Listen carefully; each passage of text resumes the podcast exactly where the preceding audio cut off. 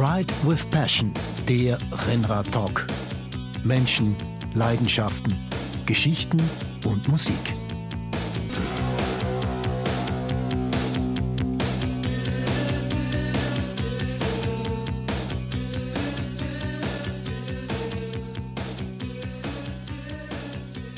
Ja, herzlich willkommen zu einer neuen Ausgabe unseres Podcasts Ride with Passion. Die Welt und das Leben aus der Perspektive des Rennrades. Und unser heutiger Gast war Weltklasse Triathlet und seit gut zwei Jahren ist er Road Marketing Manager bei TT Swiss, der wahrscheinlich äh, weltweit besten Firma äh, für die Produktion hochwertiger Laufräder. Lieber Ralf, herzlich willkommen in unserer Sendung. Hallo Thomas, vielen Dank für die Einladung zu eurem tollen Podcast. Ja, wir freuen uns. Ich darf einmal anfangen, wenn ich richtig recherchiert habe, du korrigierst mich. Äh, die Liste deiner Erfolge als Triathlet, die ist so lang, würde wahrscheinlich den zeitlichen Rahmen unserer Sendung sprengen. Also ich beschränke mich jetzt einfach einmal auf die Höhepunkte. Du warst zweimal äh, Dritter bei den Weltmeisterschaften, 94, 95. Du bist vierfacher deutscher Meister auf der Kurzdistanz. Du warst zweimal deutscher Meister im Duathlon, äh, Vize-Europameister 1994, Studentenweltmeister 98 98 und, und, und, und. Und du hast deinen, deinen Sport auch mit in die Familie hineingetragen, weil du bist ja mit der Nina Fischer, ebenfalls eine bekannte Triathletin, verheiratet und ein bisschen Klatsch darf ja auch sein. Äh, ich habe gelesen, ihr habt ganz standesgemäß im Oktober 2004 auf Hawaii geheiratet. Habe ich irgendwas vergessen? Das war ziemlich gut, was du da gerade äh, recherchiert hattest. Das hat mich jetzt sehr erstaunt. Aber es gibt ja so hin und wieder die einschlägigen Seiten, auf denen man das findet. In der Tat, vor zwei Tagen hatten wir unseren 17. Hochzeitstag. 17. Hochzeitstag. Wie ist es eigentlich zustande gekommen, diese Hochzeit auf Hawaii? Wart ihr da beide äh, am Start des Ironmans in Hawaii oder habt ihr euch gesagt, es ist einfach schön, auf Hawaii zu heiraten? Na, das ist, das ist tatsächlich schön, auf Hawaii zu heiraten, aber es hatte tatsächlich auch den, den Hintergrund des Triathlons. Wir waren ähm, zu dem Zeitpunkt habe ich keinen aktiven Sport mehr gemacht. Ich war in einer in der Reisebranche tätig, in der Reise- und Veranstaltungsbranche im, im Bereich Ironman und Hawaii-Reisen, Triathlon-Reisen und habe dort die Reisen betreut. Und Nina, meine Frau, hat zu dem Zeitpunkt noch Ironman gemacht, also wirklich aktiv noch äh, auf einem sehr hohen Niveau gemacht. Und dann hatten wir gesagt, gut, dann lass uns das doch mal angehen, dort zu heiraten am Ali Drive. Ähm, es ist, kennen die Triathleten kennt sehr gut. Das ist einer der das Highlights, glaube ich, beim Laufen. Das ist ein Wendepunkt auf dem Ali Drive. Läuft in dieser kleinen Kapelle mit Blick auf das, äh, auf den Pazifik vorbei und das war einfach ganz toll. Ja, wunderbar. Ja, fast schon kitschig, oder? Aber mit ein Grund, warum das wahrscheinlich jetzt seit, seit 17 Jahren so gut funktioniert. Ja, es funktioniert nicht, es funktioniert nicht bei allen, die dort geheiratet haben. Aber das ist eine andere Geschichte. Nein, nein, es funktioniert insgesamt sehr gut, weil ich glaube, da auch ein sehr hohes, sehr großes Verständnis für den Sport immer da war, mhm. auch weiterhin dort ist und der Sport verfolgt uns oder, oder hat uns immer begleitet. Der, folgt, äh, der, der Sport bleibt immer Teil unseres Lebens, also sowohl im beruflichen als auch das, was wir früher gemacht haben als Profis. Und das äh, gilt für Nina jetzt genauso wie für mich auch jetzt. Wir haben ja in der Einleitung kurz unseren Podcast beschrieben, uh, Ride with Passion, der Rennrad-Podcast, die Welt und das Leben aus der Perspektive des Rennradlenkers. Jetzt hast du als ehemaliger Weltklasse-Triathlet diese Welt und das Leben nicht nur aus dieser besagten Perspektive kennengelernt, sondern auch aus der Perspektive des Wassers und uh, aus der Perspektive als Läufer. Wie würdest du jetzt sagen, als, als Sportler, was gibt es da für Unterschiede? Ja, also als ich jetzt angefangen habe mit Triathlon, war es ja so, dass, man, dass die Triathleten sehr exotische Menschen waren und ähm, wir wurden Badehosen genannt von den Radfahrern, Thomas, das wirst du sicherlich bestätigen können. Mhm. Ähm, das ist natürlich schon ein sehr, sehr aufwendiger Sport und es sind immer drei Disziplinen und viele sagen, naja, ihr macht drei Disziplinen aus dem Ausdauerbereich, alles drei Sachen, die ihr nicht richtig könnt, aber in der Kombination kommt eigentlich was ordentliches bei raus. Aber es ist natürlich schon ein Riesenunterschied auch bei den, beim Training, auch beim ganzen Ablauf. Und äh, ja, aber so ist es gekommen und mittlerweile ist der Triathlonsport ja sehr aktuell, ist sehr anerkannt und ist ja auch teilweise Vorreiter oder häufig Vorreiter für Innovationen auch gewesen im Radsport mittlerweile. Sei es jetzt der Lenker, der, der bekannte Scott-Lenker, den äh, der im Triathlon relativ früh schon in den 80er Jahren gefahren worden ist und dann Greg LeMond nachher bei der Tour de France ebenfalls im Zeitfahren gefahren wurde. Genau, dieses Spinach Ja, hat er, glaube ich, Ginelli entwickelt, oder? Diesen Spinacci-Lenker. Ich glaube, der Greg LeMond, wie du sagst, war der Erste bei dieser, bei dieser Tour de France, wo er um acht Sekunden den äh, Laurent Fignon geschlagen hat. Aus welcher äh, Sportecke kommst du eigentlich? Hast du Radsport aktiv betrieben? Hast du gesagt, okay, da komme ich jetzt nicht so richtig weiter. Ich versuche es einmal mit dieser neuen jungen Sportart Triathlon oder bist du gleich in diesen Sport voll eingestiegen? Nee, das war, ich kam vom Schwimmen, muss man vom ganz Schwimmen. sagen. Ja, okay. vom Schwimmen, Schwimmen und das, das war so, Kachel sehen war schön, aber ich wollte auch was anderes sehen und man hat mich ganz aktiv angesprochen, ob ich nicht Lust hätte, sowas zu machen. Und daraus hat sich eigentlich intrinsisch eine eigene Eigenmotivation auch entwickelt, dass ich das, dass ich gemerkt habe, das ist genau das Richtige für mich und, und habe mich da versucht zu optimieren, mehr zu trainieren, auch mit Misserfolgen natürlich auch im, im jungen, in jungen Jahren, aber letztendlich, wenn ich zurückdenke, habe ich eben auch viel richtig gemacht und bin auch dann die richtigen Leute geraten, dass, dass, dass ich dann das Training auch sehr schön strukturieren konnte. Und dann hattest du ja auf ein paar Erfolge hingewiesen. Das war wirklich, ja, sehr, eine sehr gute Erfahrung, die ich sammeln konnte. Auf deine Aufgabe bei DT Swiss kommen wir ein bisschen später noch zu sprechen. Du bist dort äh, zuständig für den äh, Straßenradbereich. Äh, ihr seid ja eine der wichtigsten Innovatoren und Produzenten von hochwertigen Laufrädern. Jetzt, äh, zurückblickend, die letzten 10, 15, 20 Jahre, du hast es gesagt, der Triathlonsport ist ja aus dieser Badehosenklamotte wirklich äh, entstiegen und erwachsen geworden, voll anerkannt, olympische Disziplin. Äh, wo würdest denn du die, die großen Unterschiede sehen zwischen dem Triathlon und dem Rennradsport? Ja, das, das, geht ja natürlich jetzt schon sehr weit, das geht jetzt schon sehr tiefgreifend in das, in die, ähm, in die Sache vom, vom Training auch hinein, was du jetzt ansprichst. Also der, der Triathlet ist natürlich ähm, darauf bedacht, eigentlich sehr lange, sehr schnell zu fahren, ohne, ohne große Spitzen auch in seinem, in seinem Rennen zu machen. Das gilt vor allen Dingen für Distanzen, Langdistanz oder halbe Ironman-Distanz, wie man sie auch nennt, ähm, wo man 90 Kilometer Rad fährt oder 180 Kilometer Rad fährt. Da geht es darum, einen möglichst dicken Gang oder eine möglichst hohe Kraft lange auf das, auf das Pedal zu übertragen und das möglichst aerob, ohne Spitzen bitte sehr, also nicht jetzt noch Zwischensprints zu fahren. Und äh, der Radsport ist natürlich da ganz anders, anders verortet. Also das, da geht es darum, das Gleiche. Also auch hier muss sehr viel trainiert werden, extrem viel trainiert werden. Äh, es muss viel Gleichmaß trainiert werden, aber auch diese Spitzen werden im Rennen, werden häufig im Rennen geübt oder werden im Rennen trainiert, aber müssen natürlich auch auf der Straße im Training umgesetzt werden. Und ich glaube, ähm, da hat sich mittlerweile auch so viel getan, dass ich da wahrscheinlich auch gar nicht der richtige Ansprechpartner mehr bin. Aber grundsätzlich ist es schon so, dass es ist natürlich schon ein sehr, sehr großer Unterschied, sei es jetzt auch vom Material her, von dem ganzen Look and Feel, ähm, von dem, wie die Radfahrer drauf sitzen und wie die Triathleten drauf sitzen. Da ist vielleicht auch ein bisschen mehr Innovation drin, weil weniger Beschränkungen, sage ich mal, vorhanden sind, mhm. was Sitzpositionen speziell angeht. Da sind die Triathleten ein bisschen findiger. Jetzt abseits dieser, dieser sportphysiologischen äh, Unterschiede zwischen dem Triathlonsport und dem ähm, Rennradsport, wenn man sich die ökonomische Seite anschaut, äh, würdest du so sagen, das bewegt sich mittlerweile auf Augenhöhe oder hat da der Triathlonsport nach wie vor Aufholbedarf, sprich Medialisierung, äh, Sponsoring-Umfeld, äh, einfach diese gesamte Awareness, Aufmerksamkeit, die der Sport erzielt? Wo wir da die Unterschiede sehen? Ja, bei uns ist ja die, der Triathlet ist ähm, schon eine wichtige Person, weil er, wie, wie ich gesagt habe, sehr innovativ ist. Ähm, mhm. Er ist teilweise, kommt immer aus keinen schlechten Verhältnissen, wenn man sieht, was man auch an Material benötigt. Und äh, der klassische Einsteiger fängt nicht wie im Radsport vielleicht mit acht Jahren an, auf Mountainbike oder auf dem Rennrad rumzufahren, sondern der kommt dann vielleicht erst dazu, wenn er in Anführungsstrichen etwas mehr Geld hat und ähm, dann wird auch relativ viel Geld für sowas ausgegeben.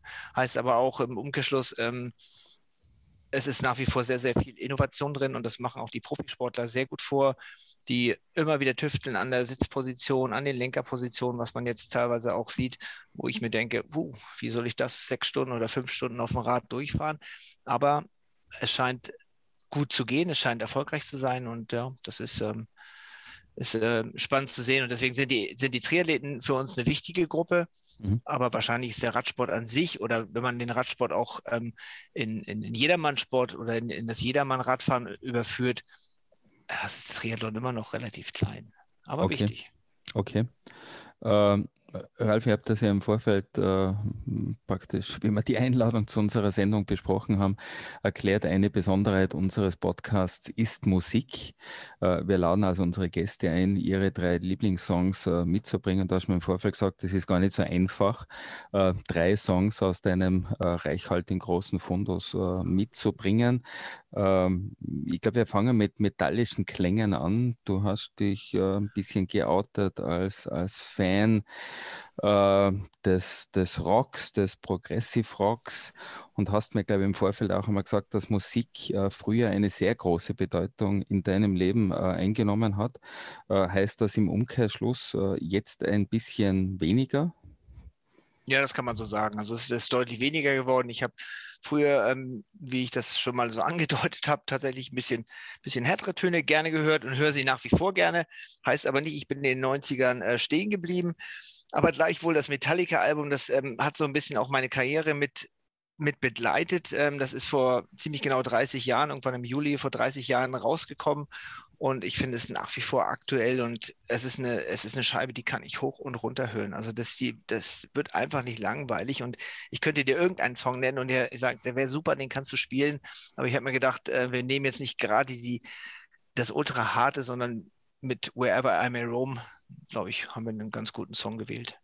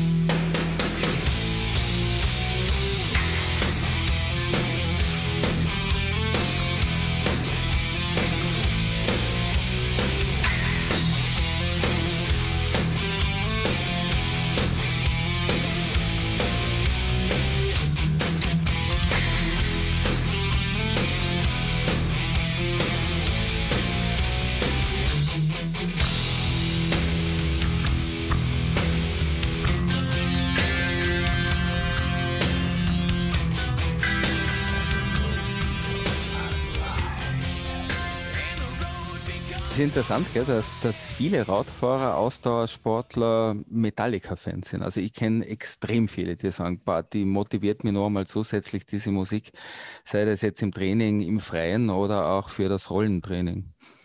Hat dich wahrscheinlich Fall. auch lange Zeit begleitet, oder? Ja. ja, definitiv. Und einige andere Bands auch dazu noch. Was war das wobei sonst ich, noch? Wobei, wobei, ich das Rollentraining jetzt ähm, nicht, nicht unbedingt mehr so gerne mache. Ich habe früher Iron Maiden gehört, ich habe Megadeth gehört. Das waren noch ein paar andere Sachen dabei. Okay. Andere Frage. Hast du eigentlich gewusst, dass es, dass es große Parallelen in der, in der Geschichte des Triathlonsports und des Profiradsports gibt? Oder anders gefragt, weißt du, wann das eigentlich angefangen hat mit dem Triathlon? Der, der erste Ironman war in den äh, 70ern, also Ende der 70er, 1978 hat er stattgefunden auf Oahu. Ja, aber ich würde noch viel weiter zurückgehen. Und ich, ich würde sagen, das müsste irgendwas um die 74 gewesen sein mit dem Triathlon. Aber es kann auch durchaus noch weiter zurückliegen. Na, ich war überrascht. Also, irgendwo in, in, gewiss, in, in gewisser Vorteil, habe ich gesagt, ja, genau, in Frankreich. Na, ja. Der Henri de Grange, Chefredakteur von Lotto und eigentlich der Initiator der Tour de France, der hat bereits in den 20er Jahren, äh, er hat es genannt Le Trois Sport, Laufen, Radfahren und die Überquerung eines Flusses. Mhm. Also in den 20er Jahren hat es bereits begonnen. Also du musst uns die, diesen Punkt jetzt schenken. Gell? Also das war einfach der Vorbereitung und der Recherche zu dieser Episode geschuldet. Und ich dachte, na, das ist interessant.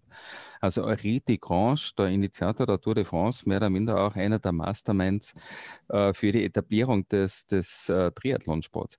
Wie war das eigentlich bei dir? Hast du einmal einen, einen Ironman gemacht? Insgesamt habe ich sieben. Sorry. Sieben? Sieben, sieben Ironman gemacht, ja. Okay. Ja, sieben Ironman, ja. Ich habe dreimal auf Hawaii habe ich Aha. gefinisht, ähm, dreimal in Deutschland, damals noch in Rot den Ironman mitgemacht, 2000, 2001 und dann habe ich auch als Age Grouper ähm, später, das war auch nur, mhm. das war vor, vor ziemlich genau zehn Jahren, habe ich in Wisconsin einen Ironman nochmal gemacht. In der Altersklasse 40 war ich da gerade frisch dabei. Ja, super. Das kann sich jeder ausrechnen, wie alt ich in etwa werde oder bin. Ja, das, das wäre dann mal, das ist die, der Abschluss unserer Episode. Diese Frage nach dem besagten Alter. Vielleicht meldet sich in der Zwischenzeit jemand, aber wir werden es dann zum, zum Schluss auflösen. Äh, lieber Ralf, ich habe gesagt, du bist äh, der verantwortliche äh, Road Marketing äh, Manager bei DT Swiss. Äh, ja, eines der, der führenden Unternehmen äh, für die Produktion, Herstellung hochinnovativer, ähm, toller Laufräder. Erzähl uns ein bisschen was zu DT Swiss. Was ist denn das Besondere an diesem Unternehmen? Ja, die Geschichte der DT Swiss geht ja schon sehr, sehr lang, sehr, sehr weit zurück.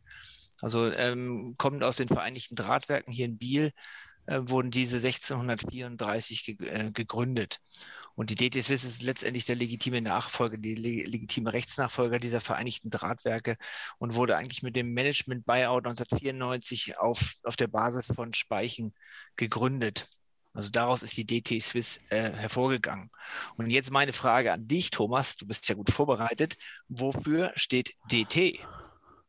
Wofür steht DT? Das ist natürlich jetzt eine wirklich gute Frage. Ich gebe ich geb, ich geb einen, einen kleinen Hinweis, gebe ich noch. Bitte. Die DT Swiss sitzt in Biel, Schrägstrich Bien, das heißt Bieling. Bieling, ja. Komm, ich mach's kurz. Also D, D steht für Draht und T steht für Trefflerie, was genau das gleiche bedeutet. Ah, genau okay, also auf Deutsch und auf Französisch. Genau. Ah, ja. weil wir in der zwei- oder dreisprachigen Schweiz sind. Ja, deswegen zwei, also in, dem Fall, in dem Fall zweisprachig, ja. Okay, wunderbar, danke. Wieder was dazugelernt. Das ist ja auch gut. Wir lernen ja nicht nur musikalisch etwas von unseren Gästen dazu, sondern auch die Inhalte, die sie einbringen. Und dann, nach diesem Management? Ja, bekannt sind sicherlich äh, unsere Speichen. Also die ja. Speichen, die von der, von der DT Swiss kommen, die gibt es aber auch schon länger. Also diese wurden auch schon unter den Vereinigten Drahtwerken in den 50er Jahren des, 19, des 20. Jahrhunderts auch schon produziert. Ähm, später denn nach, nach 94, nachdem, nachdem die DT Swiss Technologies damals gegründet worden ist, yeah. kam auch die sogenannte DT Hygienabel hinzu. Genau. Die ist ja auch noch bekannt mit dem, mit dem Ratchet-Freilaufsystem. Mhm. Also das heißt, diese Zahnscheiben, die gegeneinander laufen. Und wenn ich, wenn ich nach vorne trete, verzahnen diese Scheiben und ich kann den Vortrieb, ähm, also ich kann die Kraftübertragung von der Kette in den Vortrieb umwandeln, effektiv mit diesen Zähnen. Und jedes, jeder Zahn verzahnt richtig und ich kann zwischen 18 und 54 Zähne auswählen und ähm, bringe mich dann damit nach vorne. Und das ist das DT-Hygi-System, was, was eigentlich so immer noch gibt. Das läuft unter Ratchet-System und ist in verschiedenen Varianten mittlerweile ausgeprägt worden. Und ähm, ja, dafür sind wir nach wie vor bekannt. Wir sind auch bekannt für den tollen Sound aus der Narbe. Also nicht nur, genau. dass ich jetzt hier Musik mhm. mitgebracht habe, sondern auch den Sound von der, von der Ratchet-Narbe in dem Fall. Hast du den mitgebracht? Soll man, kann man den einspielen? Den Ratchet-Sound hätte ich jetzt nicht aktuell hier. Ihr müsst okay. gerade noch eine Narbe schnell organisieren. Ja, und ähm, dann, dann dazu kam noch, ähm, dass, wir, dass wir Felgen auch hergestellt haben. Es wurden Felgen nachgefragt. Auch das war wiederum bei den Vereinigten Drahtwerken auch früher schon der Fall, dass Felgen hier hergestellt worden sind. Und so war eigentlich der Weg nachher zu den Laufrädern auch nicht mehr so weit.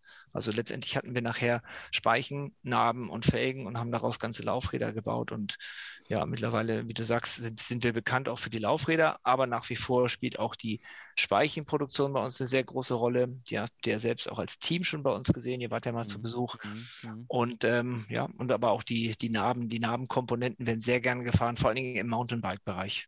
Mhm. Und ihr seid ja, glaube ich, die, die Einzigen, die wirklich ein Laufrad mit allen relevanten Teilen, Narbe, Speichen und den Felgenring äh, bauen, komplettieren und am, am Markt äh, platzieren. Genau, also das äh, jetzt was noch denn, was ich jetzt vergessen hatte, war der, waren die Nippel. Also mhm. auch die sind, sind noch ein Teil davon.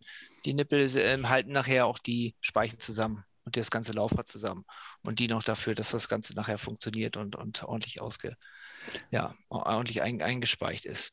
Und mittlerweile ist es so, dass wir in sechs, in sechs Niederlassungen auch produzieren, also nicht nur über, nicht nur hier in Biel. Wir haben hier in Biel die, ähm, den stärksten Bereich an, äh, an Speichen, Speichenproduktion. Also hier kommen die ganzen Spezialspeichen her Ähm, man kann sich das so vorstellen, stellen, dass wenn man die Drähte aneinander reihen würde, die wir hier zu Speichen verarbeiten, dann, dann reicht das pro Jahr einmal um die, um die Welt herum. Unglaublich. Das, ja, also etwa 40.000 Kilometer, die wir an, an Draht hier ver, verarbeiten. Und in anderen Niederlassungen, zum Beispiel auch in den USA, in Taiwan, werden, werden auch Speichen hergestellt, aber eben die Spezialspeichen nicht. In den anderen Niederlassungen werden aber auch Laufräder produziert. In Polen haben wir eine sehr große Laufradproduktion und in Frankreich und Deutschland ist, ähm, sind es hauptsächlich Vertriebsorganisationen. Das heißt insgesamt sechs Standorte. Hilft diese Verteilung auf mehrere Standorte die, die Nachfrage nach euren Produkten, seien das jetzt die Einzelteile, Speichen, Narben, Felgenringe oder komplette Laufringe, etwas äh, besser befriedigen zu können als bei anderen Komponentenherstellern, wo man ja mittlerweile ähm, Lieferzeiten von einen Jahren, eineinhalb Jahren, bei manchen haben wir gehört, von zwei Jahren in Kauf nehmen muss. Wie schaut das bei euch aus? Ja, also die, die ähm, Philosophie, die auch dahinter steht, ist eigentlich, dass wir dort produzieren, wo die Nachfrage ist. Also wenn in den USA nachgefragt wird, wird dort produziert. Wenn in Taiwan die Nachfrage ist, weil dort auch diverse ähm, Fahrradhersteller ihre, ihre Fahrräder zusammenbauen, dann wird in Taiwan her, her, hergestellt. Das heißt, wir versuchen eigentlich die Lieferwege zu verringern und damit auch die Geschwindigkeit zu erhöhen. Was eben dennoch aber nicht heißt, dass, dass wir nicht mit den gleichen Herausforderungen ähm, uns herum äh, in Anführungsstrichen schlagen, wie, wie, wie, das, wie du es gerade angesprochen hast. Aber wie ist das derzeit bei euch die aktuelle Situation? Wie lange muss man auf einen Laufradsatz von TT Swiss warten? Das kommt darauf an. Also wir haben, wir haben natürlich Distributoren, die entsprechend vorgearbeitet haben, mhm. vor, vorbestellt haben, ähm, die die Struktur ist, ist eben so, wir, wir liefern sowohl an, an Hersteller von Fahrrädern, aber wir liefern auch den sogenannten Nachrüstmarkt. Und mhm. dieser Nachrüstmarkt wird über ähm, Distributoren in den einzelnen Ländern auch bedient. Und ähm, die bekommen ihre Ware re regelmäßig, so wie sie bestellt haben. Und daher kann man nicht sagen, dass äh, man jetzt auf einen Laufradsatz äh, x Jahre oder x Monate warten sollte oder muss, sondern, sondern man findet diese Laufradsätze eben über den Fachhandel platziert dann auch ähm, verfügbar. Aber das ist so, dass es nicht immer alle, alle Laufradsätze natürlich verfügbar sind. Also das ist, ist ganz klar und dann muss man sich hin und wieder schon mal auf ein paar Wartezeiten einstellen. Äh, was glaubst du, wann sich diese Situation wieder entspannen wird? Uff, da kann ich nicht, da kann ich wirklich nicht viel zu sagen. Also da, da müssten wir jetzt mit dem Supply Chain bei uns in der DT sprechen, die können das in etwa forecasten.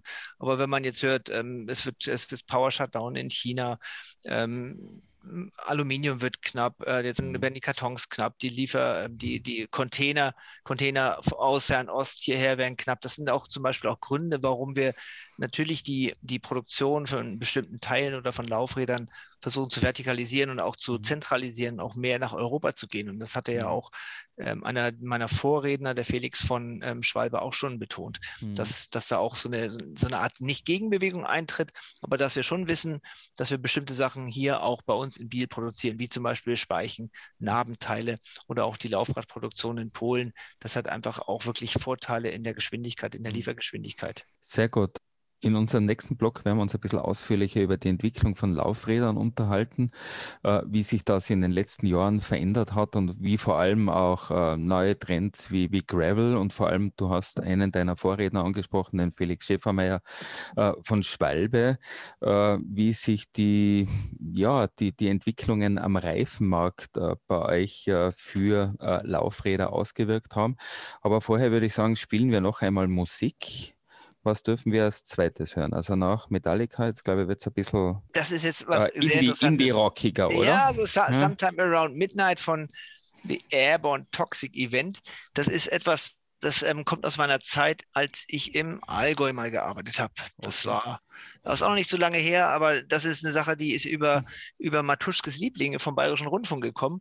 Und das ist so ein Song, der, der einen einfach so mitnimmt, ähm, der einem so ein bisschen bisschen massiert. Also der, der, der massiert dir die Ohren, der mhm. massiert dir das Gehirn. Also der macht einfach, ich finde, das ist einfach ein schöner Song und deswegen habe ich ihn vorgeschlagen und mitgenommen.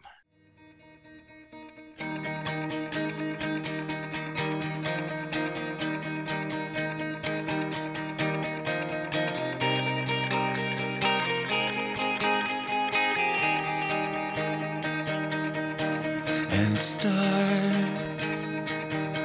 sometime around midnight.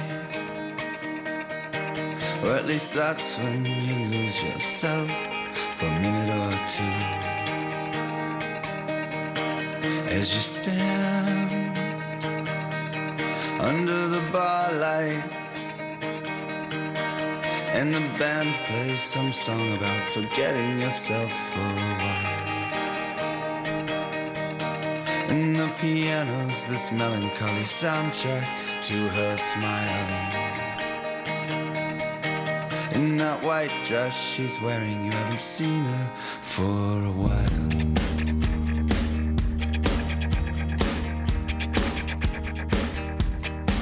But you know that she's watching. She's laughing, she's turning, she's holding her tonic like a cross. The room suddenly spinning. She walks up and asks how you are. So you can smell her perfume, you can see her lying naked in your arms.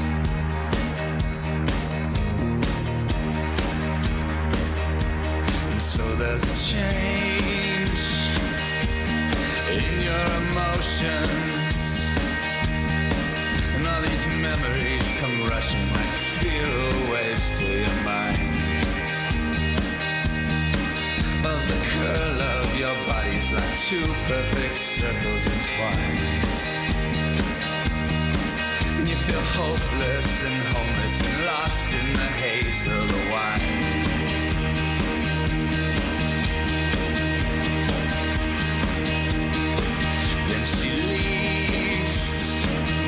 Also wirklich halt, äh, tolle Band, toller Song.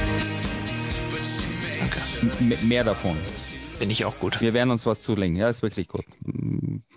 Schön jetzt um, am Abend, Ausklang des Tages, wunderbar.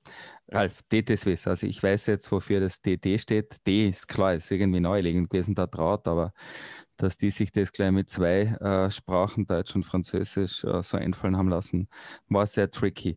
Äh, wie hat sich denn das entwickelt, äh, Ralf? Wie spürt ihr denn, ähm, ja, wohin sich da der Markt bewegt? Wir haben jetzt Gravel, äh, du hast den Felix Schäfermeier erwähnt, Reifen, also jetzt gerade im Rennsport, wenn wir mm, von unserer Beziehung, dieser tollen Beziehung sprechen. Wir sind vor vielen Jahren sind wir Schlauchreifen gefahren. Äh, den klassischen Clincher haben ja wir im, im, im Radsport noch nie gehabt. Jetzt war vor allem Schwalbe da sehr innovativ mit der Tubeless-Technologie, hat, glaube ich, mit euch einen kongenialen Partner gefunden. Was haben diese Einflüsse für euch bedeutet, für den Bau der, der Laufräder? Ja, in erster Linie ist es so, dass wir natürlich ähm, immer bestrebt sind, eigentlich innovative, innovativ zu bleiben. Also das, das, das ganze, die ganze Firma lebt von der Innovation. Das ist eben auch Teil unserer Mission, dass wir eigentlich wirklich akribisch sein wollen. Wir wollen innovativ bleiben. Wir wollen eigentlich den, auch einen gewissen Wettbewerbsvorteil für den, für den Radsportler oder auch den, die Radsportlerin oder auch den, äh, den oder die Fahrradfahrerin geben. Und das ist ja das, was wir zum Beispiel an euch liefern, an das Tirol Cycling Team, aber auch an jeden anderen, der ambitioniert ist, ob er jetzt einen Triathlon macht oder ob er einfach Lust hat, eine schöne Tour mit dem Gravelbike zu fahren. Und das ist eben unser Ambitious Cyclist, den wir, den wir im, im Mittelpunkt sehen. Und wenn wir dieses, dieses, diese drei Sachen, dieses Akribie, diesen Fahrradfahrer sehen und diesen Wettbewerbsvorteil, also die, die Materialien schaffen wollen, die eben Wettbewerbsvorteil bringen wollen, dann entstehen natürlich solche tollen Produkte, dass, dass ähm, dort ja, auf einmal möglich, Möglichkeiten sich öffnen, ähm, die Leistung zu verbessern über das Fahrrad, über die Fahrradtechnik.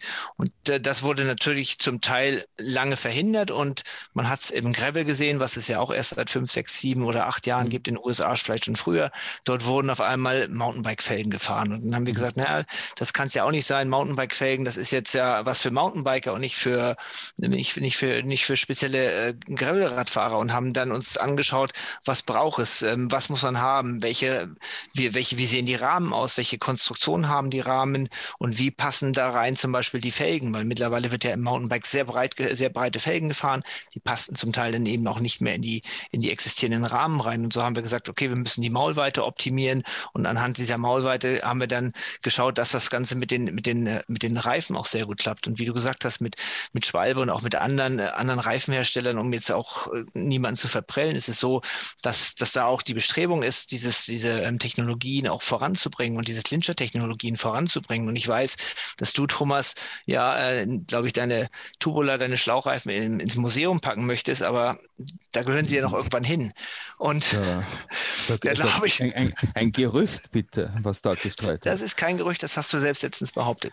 Ähm, aber, Wenn dann in mein kleines privates Museum, das sich bei mir zu Hause im Keller befindet, bitte. Ja, und äh, von daher sind, sind wir da auch rangegangen. Wir haben uns auch Partner gesucht. Wir haben uns auch jetzt zum Beispiel bei der Entwicklung von Aerofelgen speziellen Partner gesucht mit Swisside. Ja, da hat er auch das Swisside, mhm. Swiss im, im Namen drin. Und er hat uns geholfen, auch das ganze Thema Aerodynamik im Radsport oder in der, im, beim Radfahren auch zu betrachten und das, und das ganzheitlich zu sehen. Also nicht zu sagen, ja, das ist die Aerodynamik, fertig ist, sondern auch über klassische Aerodynamik hinwegzuschauen. Also nicht nur Rotations-, Luftwiderstand, wie man spricht, oder diesen Frontalwiderstand, den translationalen äh, Widerstand, sondern auch Fahreigenschaften zu nehmen, Rollwiderstand, Komfort, Pannensicherheit, Handling, also diese Kontrolle über das Fahrrad, das ein ganz wichtiger Punkt ist. Wenn ich bedenke, wie Felgen früher gebaut waren, da kam eine Böe, da hat sich fast vom Rad runtergeblasen. Also ich habe die Erfahrung gemacht, auf Hawaii hatten wir diese Fallwinde vom Vulkan und da, da bin ich fast abgestiegen. Es sind andere mhm. Sportler sind zu dem Zeitpunkt abgestiegen. Aber das sind so Dinge, mit denen wir uns beschäftigen, um, um solche Produkte zu entwickeln. Und da hat eigentlich jedes Produkt so seine eigenen, seine Eigenschaften, denn seine eigenen Eigenschaften, muss man so platt zu sagen. Aber dieser Einfluss der, der Reifenindustrie, gell, also, um normal, ihr arbeitet natürlich da mit mehreren Herstellern zusammen, aber äh, den, den Connex nochmals zur Schwalbe herzustellen, also die ja ganz massiv auf diese Tubeless-Technologie setzen, das hat doch sicherlich dann auch einen massiven Einfluss äh, in die Produktion und Herstellungsweise der, der Laufräder genommen. Ja, wir haben natürlich bis 2018 hat die UCI im, im Straßenradsport ja die Felgenbremse nicht erlaubt und erst, glaube ich, zum mhm. Juli 2018 wurde die, die Disc Brake, also die Scheibenbremse, auch im, im Radsport erlaubt. Und da haben sich dann auf einmal ganz neue Möglichkeiten auch für, für Hersteller von Felgen ergeben. Also mhm. während vorher die Felgen für Disc Brake und für Felgenbremse gefahren wurden, ähm, hatten wir auf einmal die Möglichkeit, Felgen zu entwickeln, die nur noch für Scheibenbremstechnologie entwickelt mhm. worden sind. Und da kommt jetzt natürlich so ähm, die Kooperation mit bestimmten Normen oder auch Kommissionen zusammen, die die wurde auch schon mal angesprochen in dem Podcast, die ETRTO, also die Organisation, die sich mhm. dieser, dieser Felgen ähm, Reifen Diskussion in Europa mhm. stellt und gerade dann die Überführung in zum Beispiel ISO-Normen, das war ganz wichtig, damit auch diese Systeme miteinander funktionieren. Also wie der Felix auch schon gesagt hat, der Reifen muss, muss das eine sein, und mhm. das, und das andere ist die Felge. Und wenn ich nachher den, Felge, den Reifen nicht auf die Felge bekomme, dann, dann habe ich nur Ärger mit dem ganzen Ding. Und dann werde ich auch irgendwann sagen, nee, Tubeless, das funktioniert nicht. Und das waren ja auch häufig die Erfahrungen, der, mhm. die mhm. ersten Erfahrungen. Und wenn man sich als Hersteller frühzeitig diesen Normen oder diesen Organisationen angeschlossen hat und, und dort auch mitgearbeitet hat und auch Interesse hatte, das voranzutreiben, dann funktionierte es. Und Thomas, ich weiß nicht, wie viele Räder du für euer Team im Jahr aufbaust oder auch die Reifen aufziehst. Funktioniert das mit unseren Felgen oder funktioniert es eher schlechter? War jetzt die Frage, wie viel ich persönlich äh, aufziehe und aufbaue oder der zweite Teil der Frage, ob es funktioniert. Also das ich selbst. Zwei, das waren äh, zwei Teile. Es waren zwei Teile. Also den ersten Teil kann ich beantworten eher homöopathisch. Ich schaue mir das an, wie das aufgebaut wird und äh, wie die Reifen aufgezogen werden auf der Felge. Na, das funktioniert mittlerweile ganz hervorragend. Das ist äh, wirklich äh, ein, eine mehr als stimmige Einheit, die wir da vorfinden, die, die leicht ist, die schnell ist, die aerodynamisch ist und vor allem, ich meine, das ist ja auch nicht ganz unwesentlich, äh, sehr bannensicher und äh, auch im Spiel mit dem, mit dem Reifendruck auch etwas Hochkomfortables ist, ja. Man muss sich natürlich jetzt als äh, eher Traditionalist, Traditionalist und äh, ich sage das immer, habe da mit dem Alban äh, leidenschaftliche Diskussionen, bin ja da der analoge Mensch, gell? man muss sich natürlich umstellen, gell? weil die, die Schlauchreifen, die habe ich nach wie vor, die fahre ich auch, kommen auch nicht ins Museum. Gell? Clincher war jetzt nicht so der große Freund, aber für uns auch als Rennteam war das natürlich eine Riesenumstellung, weil bis vor wenigen Jahren sind wir eure äh, tollen Felgen mit äh, Schlauchreifen gefahren. Da ist halt dann geklebt worden, nächtelang. Und jetzt fahren wir ausschließlich tubeless. Ja, ja also wir haben auch nach wie vor ähm, Tubular oder Schlauchreifen im Programm, aber die werden mhm. hauptsächlich auf den Bahnlaufrädern gefahren mhm. und im Cyclecross, wo sich die ähm, tubeless genau. Variante noch nicht durchgesetzt hat. Das mhm. hat aber auch was damit zu tun mit den, mit den Scherkräften, die auftreten, mit den Reifen, dass dort die, die Verbindung wirklich ähm, im Extrembereich noch nicht so gut ist.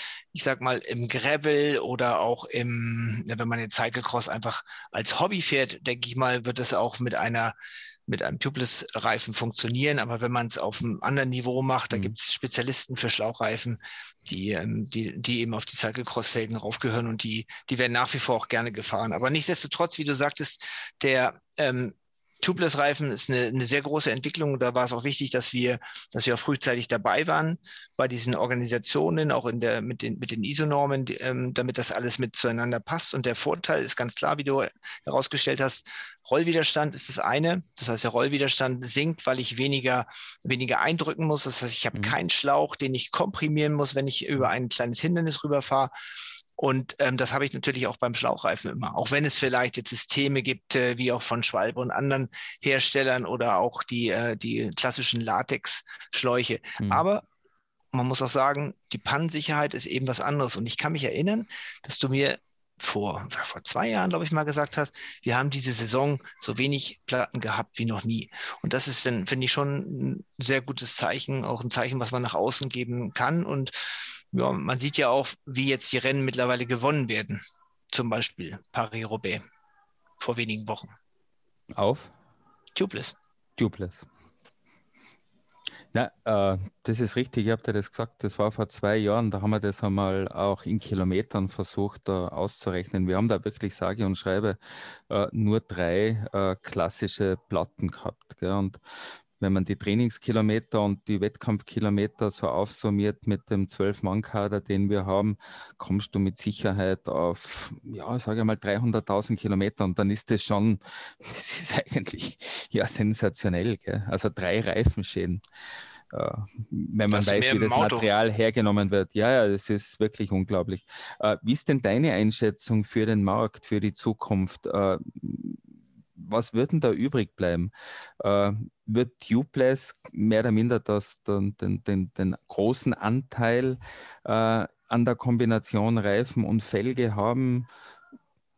Tubular, wie du gesagt hast, für Spezialbereiche, Bahn und wirklich um, kompetitiven Cyclocross-Sport und der Clincher dann nur mehr für ja, eher normaler Alltagsgebrauch. Jetzt, jetzt im, im nicht hochpreisigen Segment. Das kann man sicherlich auch noch fahren. Also ich glaube auch die, die Schläuche werden so schnell nicht aussterben, weil das ist ja für viele doch ein, auch noch ein kleiner, kleiner Hinderungsgrund und so eine kleine Hürde, sich die Milch da reinzufüllen, sich die Hände dreckig zu machen. Ähm, das Ganze auch mal mit, ist auch mit Scheitern verbunden, durchaus. Also ich, ich musste selbst das auch lernen. Ich habe es, es mir auch selbst beigebracht und habe festgestellt, jawohl, es geht. Und dann hast du mal wieder irgendwas, dann geht es wieder nicht. Und ich so, ah, das hätte ich mir jetzt anders vorgestellt. Aber trotzdem, ich glaube, es ist noch ein, es ist noch ein relativ weiter Weg, gerade im Rennradfahren während wir beim Mountainbike natürlich schon weiter sind. Und wenn man jetzt runtergeht zum Gravel, dann ist der Weg zur, zur Mountainbike Reifen ja nicht mehr so weit. Wir sprechen mhm. da von 35, 38, 40, 45 bis zu 53 Millimeter Reifen, die im mhm. Gravel gefahren werden. Und das sind ja faktisch fast schon Mountainbike-Reifen. Und deswegen ist, ist im Gravel das so ein bisschen einfacher, auch weil ich vielleicht nicht den hohen Druck habe, wie ich beim, beim Rennradreifen habe, wo ich ganz andere, mit ganz anderen Drücken auch arbeite, mit sechs, sieben Bar. Und da kommt dann auch wiederum die Felge zum, zum zum Zug, wo ja auch im Moment eine sehr große Tendenz herrscht, mit äh, das Ganze mit Hookless, sogenannten Hookless-Felgen aufzubauen. Das heißt also, ich habe keinen Haken mehr, der, mit dem die, die Wulst in, den, ähm, in der Felge greift und sich da ver, ver, verhaken kann, sondern das sind nur noch gerade Felgenflanken. Und diese Felgenflanken sind in der Produktion bisschen einfacher, muss man zugeben. Mhm. Aber wenn man denn die Reifen in diese Felge reindrückt, dann darf ich die mit maximal fünf Bar fahren. Mhm. Und dann ähm, kann es doch durchaus sein, dass ein ambitionierter Rennradfahrer vielleicht sagt, okay, früher bin ich sechs oder acht Bar gefahren, da haue ich dann mal sechseinhalb Bar rein. Und dann kann das eben sein, dass das eben durch diese, durch dieses Meer zu viel an Luft es nicht gut kommt am Ende. Und das versuchen wir eigentlich mit unseren Hookless-Felgen auch nicht zu vermeiden, aber wir versuchen dem, dem, dem Rennradfahrer im Allgemeinen eine große Auswahl an Reifen zu geben. Ob er Clincher fährt oder Clincher Tubeless fährt, ist ihm gleich ist ihm freigestellt. Er hat bei uns die Sicherheit, dass die Reifen nicht abspringen. Und das ist ja auch wiederum der ähm, der große Teil Hinderungsgrund gewesen jetzt, warum es im Profiradsport auch noch nicht so gegangen, ganz gegangen ist. Man sagt ja immer, die, die Reifen springen, die Schlauchreifen können nicht abspringen, weil sie geklebt sind. Mhm. Aber ein guter Tubeless Clincher Reifen, der gut in der Felge sitzt, läuft auch nicht so schnell ab. Und mittlerweile gibt es aber auch ähm, entsprechende Insert-Systeme, mit denen man das Ganze auffüllen kann, damit es eben nicht dazu kommt, dass ein Reifen unabsichtlich abspringt, wenn es denn einen Platten hat, der sich nicht aufdicht, nicht abdichtet sofort. Habt ihr da einen, einen Einblick in den Profi-Radsport, wie sich das derzeit äh, aufteilt? Festhalten an der klassischen äh, Schlauchreifentechnologie versus äh, Tubeless? Das kann ich dir nicht 100% sagen. Also wir haben einen Partner, der sitzt in Innsbruck, das Tirol Cycling Team. Da gibt es einen, der, der, der hält an Schlauchreifen fest, aber das Team an sich, das fährt auf Tubeless-Reifen. Aber weißt du, was der Manager an dem der Manager festhält, das ist auch irgendwie äh, ja, richtungsweisend für die Fahrer. Na, Spaß beiseite. Aber wir sind ja kein World Tour-Team. Das ist schön, wenn uns du da in dieser Richtung einordnest. Wir, wir machen ja nur die World Tour-Fahrer. Also wir bringen die Jungen in die World Tour. Aber wir hören das schon von vielen, dass sich das mittlerweile immer, immer mehr durchsetzt, gell? weil es ist einfach ein angenehmes Fahren, auch das Spielen normal mit, mit dem Reifendruck, die Bannensicherheit, der Abrollwiderstand des Reifens und vor allem das, das Setting, ein guter Reifen und so ein hochwertiges Laufrad, wie ihr das produziert. Das ist dann in dieser Liste, die du aufgezählt hast, Spaß am Fahrradfahren, Innovation, aber auch der Wettbewerbsvorteil, ist das natürlich dann schon eine tolle Kombination. Auf jeden Fall. Also das, ähm, der Rollwiderstand, wie du angesprochen hast, äh, macht dann schon mal den, den Unterschied zwischen Sieg und Niederlage aus, ob ich dann am mhm. Ende die, die, die Radlänge vorne bin oder eben dahinter bin, weil ich vielleicht auf Schlauchreifen sechs Stunden oder sowas gefahren bin. Also darüber reden wir auch schon und ähm, wir sind, wir sind mantramäßig unterwegs. So würde ich das mal äh, beschreiben. Wir haben ja mit einem Team in Frankreich auch was zu tun, die ähn, ähnlich wie ihr auf äh, KTM-Fahrrädern fährt. Ähm, die waren auch, als wir begonnen haben, wollten sie unbedingt Schlauchreifen fahren und mittlerweile sind sie davon überzeugt, dass sie mit äh, Tubeless-Reifen auch sehr, sehr gut unterwegs sind und haben sehr, sehr gute Erfahrungen gemacht. Und da glaube ich, da gibt es keinen, lang, langfristig keinen Weg zurück. Es werden, werden sicherlich verschiedene Systeme ähm, parallel genutzt, ob es jetzt ähm, Spezialschläuche drin sind oder eben ob es der, der Insert ist oder ob das nur eine Tubeless-Milch drin ist. Wir werden wahrscheinlich relativ viel sehen, aber das wird noch eine möglicherweise auch eine, eine Zeit laufen. Aber wenn du jetzt auch Profis ansprichst, wir haben uns ja auch vor wenigen Tagen committed, ein, äh, mit einem World Tour Team in Zukunft 2022 ähm, und darüber hinaus zusammenzuarbeiten. Und auch dort geht der Weg in Richtung Tubeless. Darf man das schon verraten, welches Team das ist? Also wir sind es einmal nicht, das würde ich wissen, aber wir haben noch keine World Lizenz gelöst. Äh, äh. Das, Na, ist Team, das? das Team Lotto Sodal aus Belgien. Lotto Sodal. Hm. Ja. Sehr gut, Chapeau, Chapeau. Sehr gut.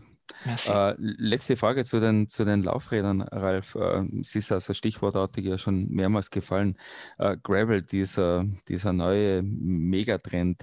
Äh, wie schätzt du das ein, diese Dynamik, die da seit zwei, drei Jahren äh, besteht. Also äh, nicht nur bei den Fahrrädern, auch bei den Veranstaltungen. Wir sind ja auch eine der ersten gewesen, die eine Gravel-Veranstaltung in Innsbruck gemacht hat. Mittlerweile hat man das Gefühl, es finden hunderte Veranstaltungen in ganz Europa statt.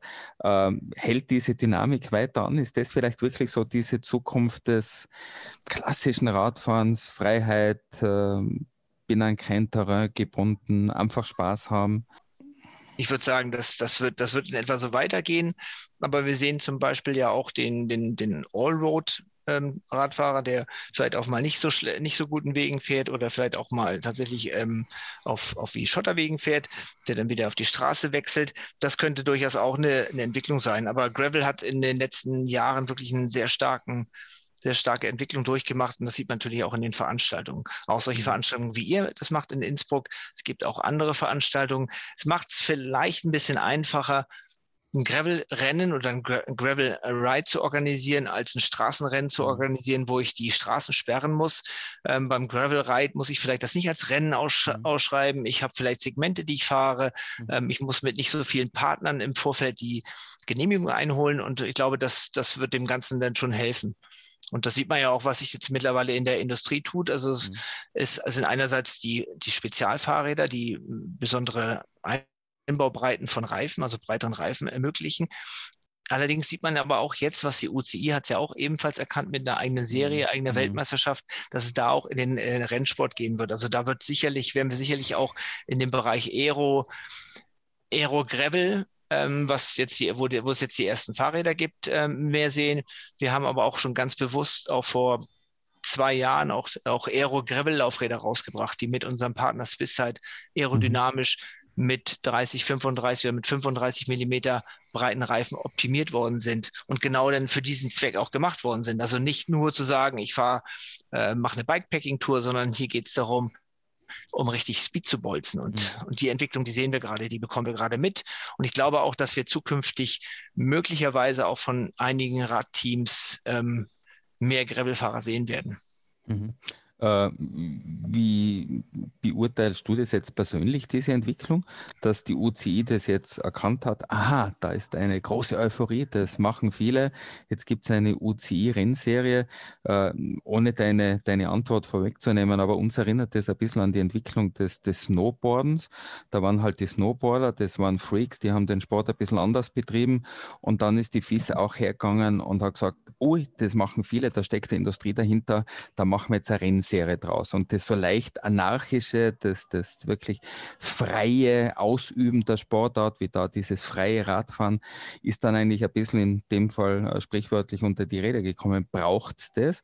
Und die Frage, die ich immer gestellt habe nach diesem letzten Rennen, das vor wenigen Tagen stattgefunden hat, wo ist dann da der Unterschied beispielsweise zu einem mittlerweile aufgestiegenen Klassiker Strade Bianchi in der Toskana, wo ja auch viele, viele Kilometer auf Schotter gefahren wird? Ja, das ist richtig. Also ich würde mich da jetzt mal, ähm, ich bin zwar nicht aus der Schweiz, aber ich würde, ich arbeite für eine Schweizer Firma, mal eher so neutral zurückhalten und sagen, wir beobachten ja, das Ganze. Schweiz. Sehr gut. Eine, eine hochpolitische Antwort. Apropos Schweiz. Äh, du bist seit wann in der Schweiz?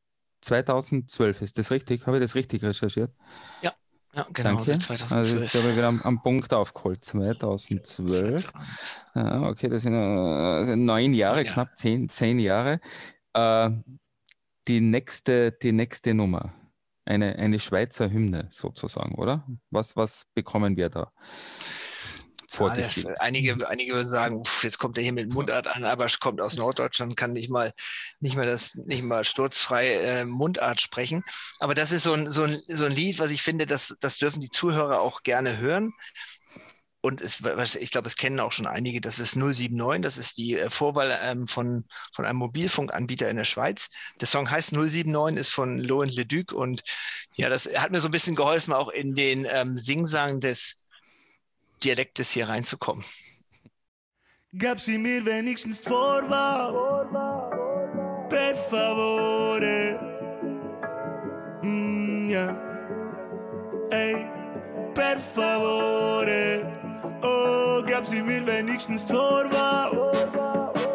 Per favore. Da gab's nur noch 10 Millionen Kombinationen, ja. 079 hat sie gesagt.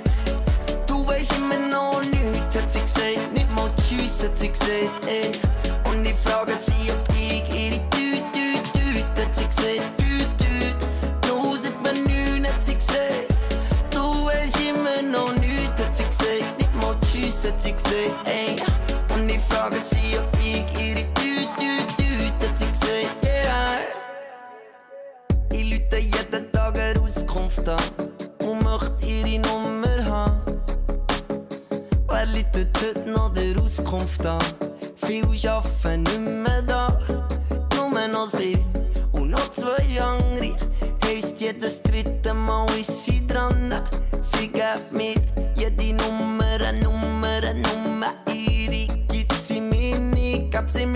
sie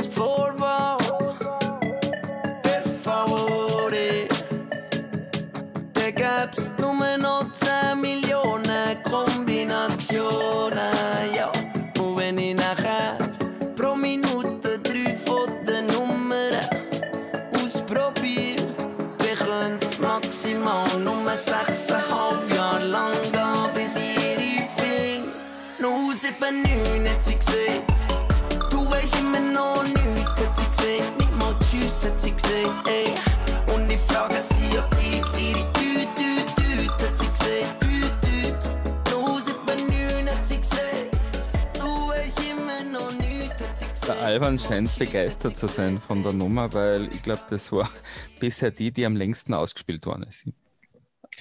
Tragisches Äh, Liebeslied. Wie, wie, wie lebt sich eigentlich so in der Schweiz? Von Norddeutschland in die Schweiz. Ja, ich bin über mehrere Etappen ja gekommen in die Aha. Schweiz. Das heißt, über Frankfurter Raum, äh, über Allgäu und dann einfach mal nach Westen rübergegangen. Und dann war ich in der Schweiz. Und ne, ich muss sagen, also es ist ein sehr, sehr schönes Land. Man kann hier sehr gut leben. Ähm, grundsätzlich bin ich sehr zufrieden, habe eine, eine zufriedene Familie hier. Wir sind alles Deutsche. Obwohl meine Tochter hier in der Schweiz in Solothurn geboren ist, sind wir alle Deutsche. Aber das hat sich bisher nicht negativ ausgewirkt. Ralf, äh, für unsere immer größer werdende Fan- und, und Hörergemeinschaft. Wir haben jetzt viel gehört, äh, dieses Innovationspotenzial von TT Swiss, die tollen Speichen, die tollen Narben. Wir haben ja noch gar nicht von der 240er äh, Narbe äh, gesprochen, von dieser legendären Name, aber die tollen äh, Laufräder, äh, Reifen etc. etc. So im, im, im Kurz-Triathlon-Stil. Was, was würdest denn du einem ambitionierten Rennfahrer äh, empfehlen von euch äh, fürs Zeitfahren? Was soll er denn da verwenden? Ja, ich hatte ja vorher schon mal gesagt, dass wir ja mit ähm, eben mit verschiedenen Partnern auch zusammenarbeiten. Mhm. Wir haben eine sehr relativ große Expertise auch in den letzten Jahren gesammelt und haben das eigentlich in einem in dem sogenannten Aero Plus Ko- Konzept zusammengefasst. Und da schauen wir eben über die Aerodynamik hin, das Handling und zum Handling gehören auch oder bei der Aerodynamik gehören auch dieser sogenannte Segeleffekt dazu. Mhm. Und es ist so, je höher eine Felge ist, also wenn ich von einer Felgenhöhe von 80 Millimeter spreche oder von einer Hinterradscheibe, dann kann ich je nach Felgenform den sogenannten Segeleffekt in, in einer Seitenwindsituation erzeugen. Das heißt, wenn, die, wenn der Seitenwind ähm, und ich, wenn ich nach vorne fahre, der Seitenwind kommt auf die Felge herauf, wird der Seitenwind an der Felge angehängt und kann sozusagen fast einen Vortrieb erzeugen. Also Okay. er kann in einigen Situationen sogar Vortrieb erzeugen.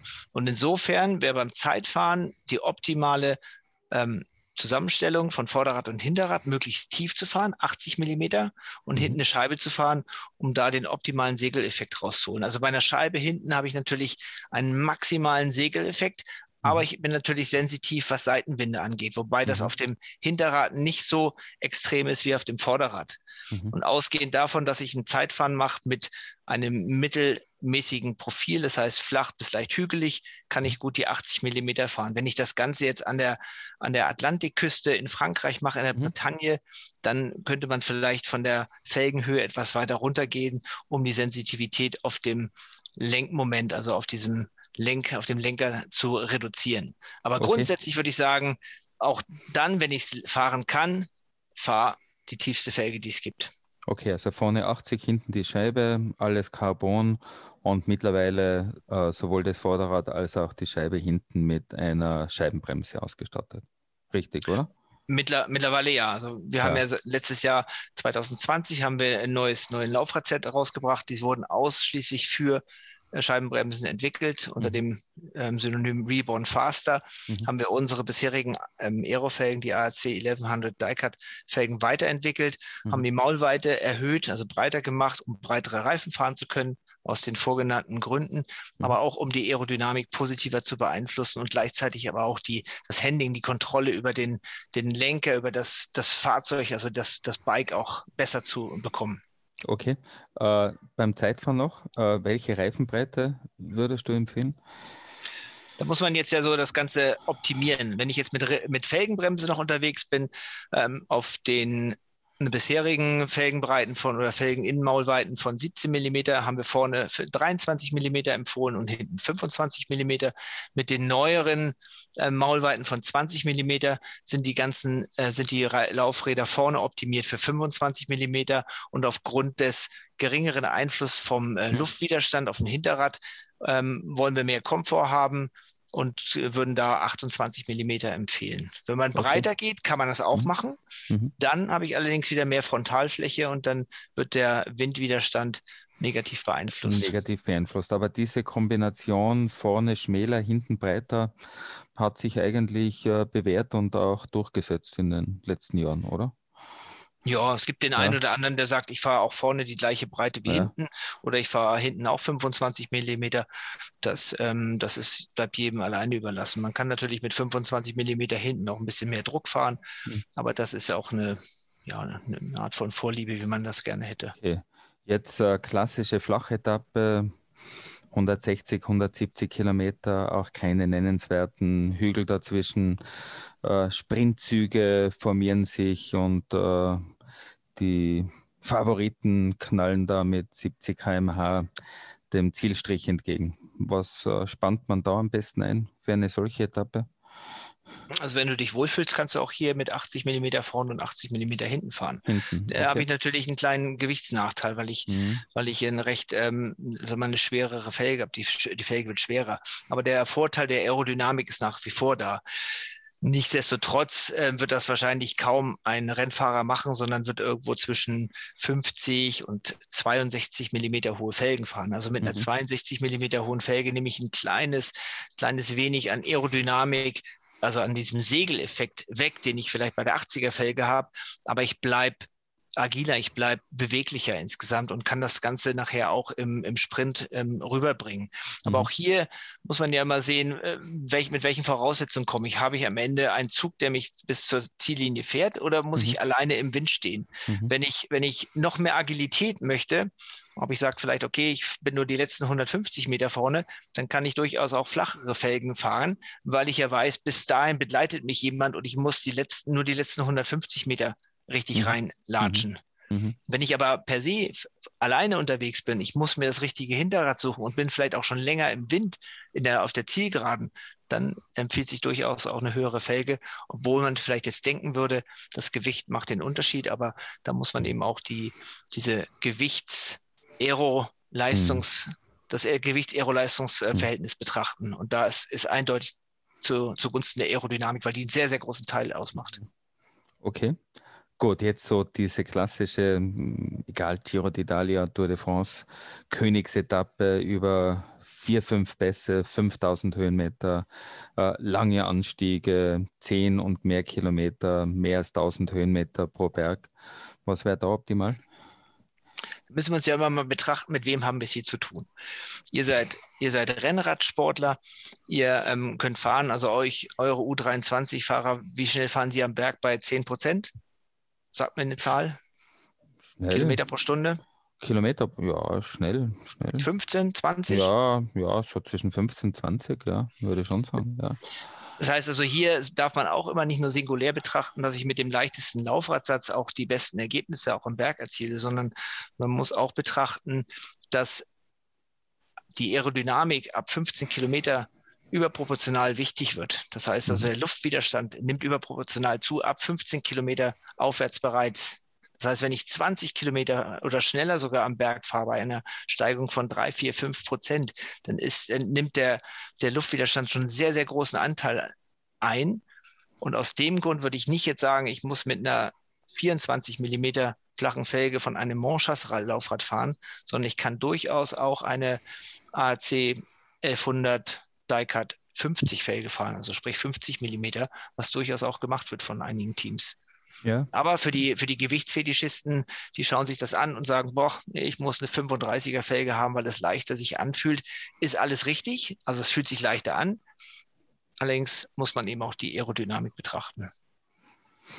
großartig. Und jetzt so im Training, was wäre da deine Empfehlung? Carbon statt Kondition. Carbon statt Kondition.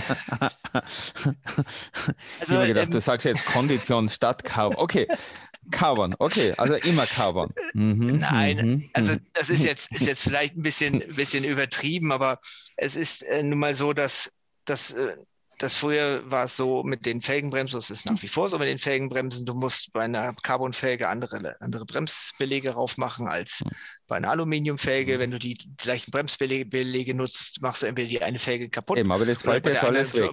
Fällt alles weg. Das heißt, ja. der, der, Verschleiß am Laufrad ist an ja einem gering. Scheibenbremslaufrad, Hm. das habe ich da. Bremsbelege, Ja, Scheiben, ja, ja. Reifen. Das heißt, Mhm. wenn ich also den, den Laufradsatz sturzfrei durch die Gegend bewege, habe ich ewig was von dem Laufradsatz. Und deswegen Mhm. sieht man auch immer mehr Carbon statt Kondition. Hm. Nichtsdestotrotz finde ich, finde ich einen super Aluminium-Laufradsatz immer noch schön. Und das sind wirklich tolle Laufradsätze, die auch von der DT Swiss kommen, ähm, mit dem Ratchet-System da drin. Hm. Also da muss ich auf keine Performance verzichten. Ich habe wirklich einen stabilen Laufradsatz, den ich Mhm. zu jedem Wind und Wetter auch im Training fahren kann und muss mir nicht Gedanken machen, ob ich jetzt mit meinem schönen Carbon-Laufrädleder fahren darf oder nicht.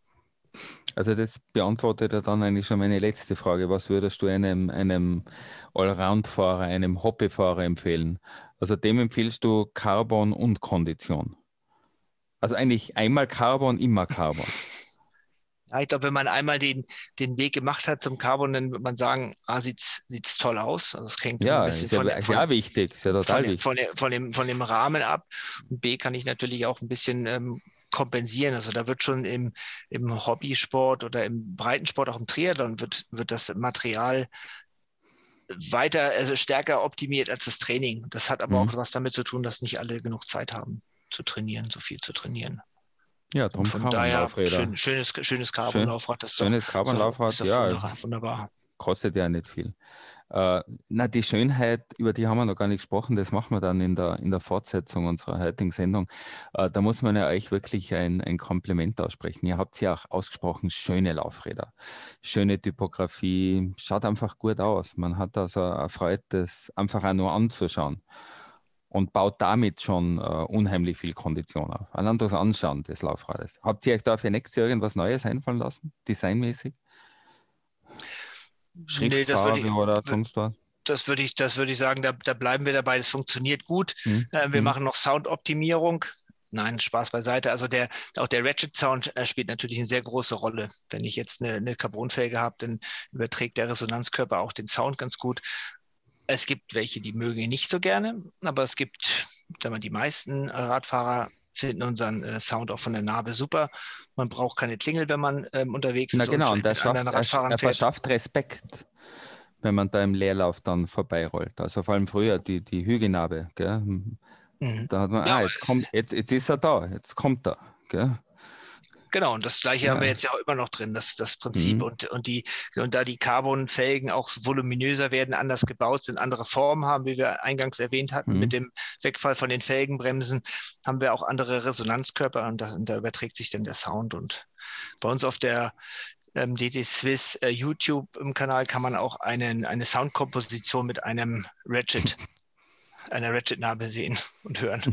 Das, das werden wir dann zu unserer äh, Playlist äh, hinzufügen, an der der Alban gerade bastelt. Alle Songbeiträge, alle Lieder, die unsere Gäste bisher mitgebracht haben, werden wir ein Special Edit machen mit dem gut. Ratchet Sound von TT Swiss. Lieber Ralf, letzte Frage. Äh, irgendwie, es ist schon ein paar Mal gefallen, so mit Alter und Jahreszahlen und wie schnell die Zeit vergeht. Äh, am 25.12. dieses Jahres, äh, so einen Tag nach Weihnachten, was passiert da? Irgendwas Besonderes äh, vorgenommen? Nee, da habe ich mir nichts Besonderes vorgenommen. Nicht. Das mit, den, mit dem Einladen zum 25.12., das funktioniert meistens nicht, weil, die, weil vi- viele Leute andere Sachen zu tun haben an dem gleichen Tag oder am Tag davor. Das werden, werden wir, das haben wir so überlegt, vielleicht ins Frühjahr verlegen. Dann, Ja, vielleicht besser mit einer Ausfahrt, ist. wenn das So Wetter ist es. besser ist. So Ansonsten ist es. einfach ein, ein schöner Weihnachtsfeiertag. Genau. Wunderbar. Lieber Ralf, danke für das Gespräch. Danke, Thomas, für, für deine Zeit, für, für euer Ohr. Und es ist auch immer wieder eine Ehre, auch mit, mit euch zusammenzuarbeiten. Das, was ihr gemacht habt, ähm, das wird gewürdigt, das wird in den Medien gewürdigt. Das sehen wir hier auch. Ihr bringt immer wieder Weltklassefahrer in neue World Tour Teams unter und das verdient wirklich ähm, eigentlich ein Chapeau von meiner Seite oder auch von der DT Swiss Seite. Ganz tolle Sache. Mm, Danke dafür, das äh, berührt mich jetzt. Äh, sehr touchy, wie die Musik von Airborne Toxic äh, Event. Äh, ja, wir geben halt das zurück, äh, was ihr uns an Vertrauen das hat ja auch viel mit Vertrauen zu tun und einfach an, an toller Unterstützung. Die vielen, vielen Jahre, das muss man ja auch mal sagen. Wir arbeiten ja eigentlich seit Beginn unseres Projektes zusammen. Das finde ja. ich eigentlich das Schöne. Das ist die schöne Geschichte, dass man äh, ja da so viele ja, schöne Milestones setzen hat können und sagen wir natürlich auch Danke. Ja. Das war Ride with Passion, der Rennrad-Talk. Erlebbar auf allen Kanälen, wo ihr eure Podcasts findet. Produziert von Ecker Media.